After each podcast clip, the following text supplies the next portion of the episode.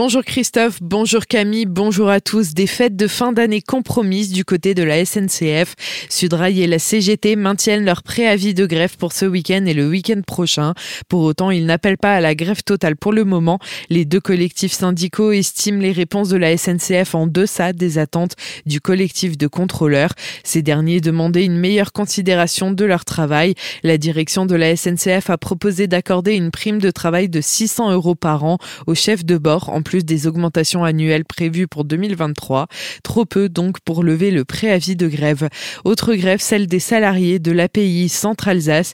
Ils se sont retrouvés hier en fin de matinée devant le siège de l'association à Célestat. Ils dénoncent des dégradations alarmantes de leurs conditions de travail avec notamment des pressions, du dénigrement et un mépris.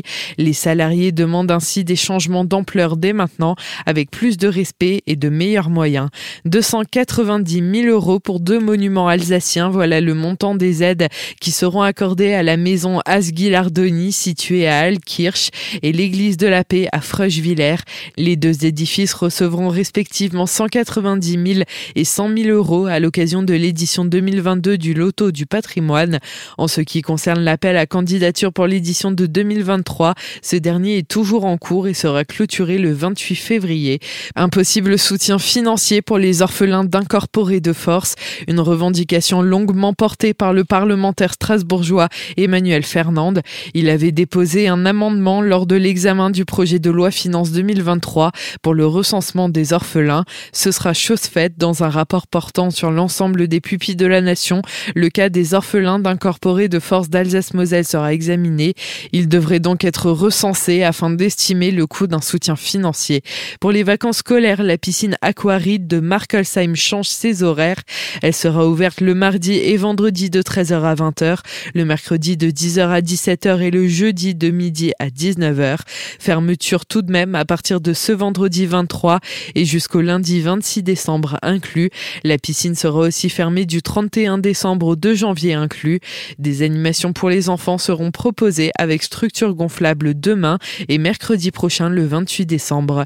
La maison des aînés et des aidants de Célesta quant à elle ferme exceptionnellement ses portes pour la fin d'année à partir de demain et jusqu'au 30 décembre inclus. Durant cette période, l'accueil téléphonique sera assuré aux horaires habituels. Vous pourrez les joindre au 03 69 33 25 99. Attention à l'échangeur autoroutier de la SEM à Colmar. Des perturbations sont annoncées au cours des deux prochaines nuits de 20h à 6h. La quasi-totalité de l'échangeur autoroutier numéro 25 sera fermée, hormis l'accès à l'autoroute depuis Colmar vers Mulhouse qui sera maintenu. Des itinéraires de déviation seront mis en place. À Colmar, toujours, c'est un projet de rencontre artistique et culturelle qui se dessine pour 2023. Du 31 mai au 4 juin, à la base nautique de Colmar-Roussen, plus de 300 artistes professionnels et amateurs se réuniront pour le festival Azariste et le Trésor dérobé, porté par l'école de musique de Winsenheim. Un festival pluridisciplinaire autour d'un spectacle du même nom, écrit par Sylvain Marchal. Azariste est aussi un projet collaboratif qui réunit 20 associations du territoire. Les précisions de Sylvain Marchal. Un projet comme ça, ça vient pas par hasard.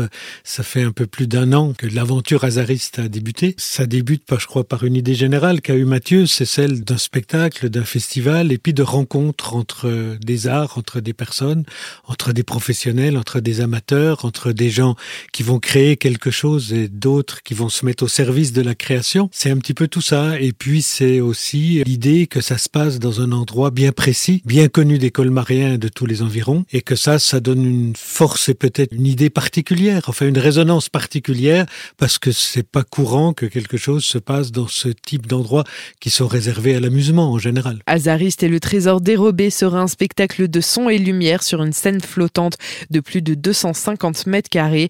Mais Azariste se veut être le début du partage et de la rencontre culturelle et artistique sur le territoire de Colmar. Retrouvez plus d'informations sur tout ce projet sur le site azariste.eu.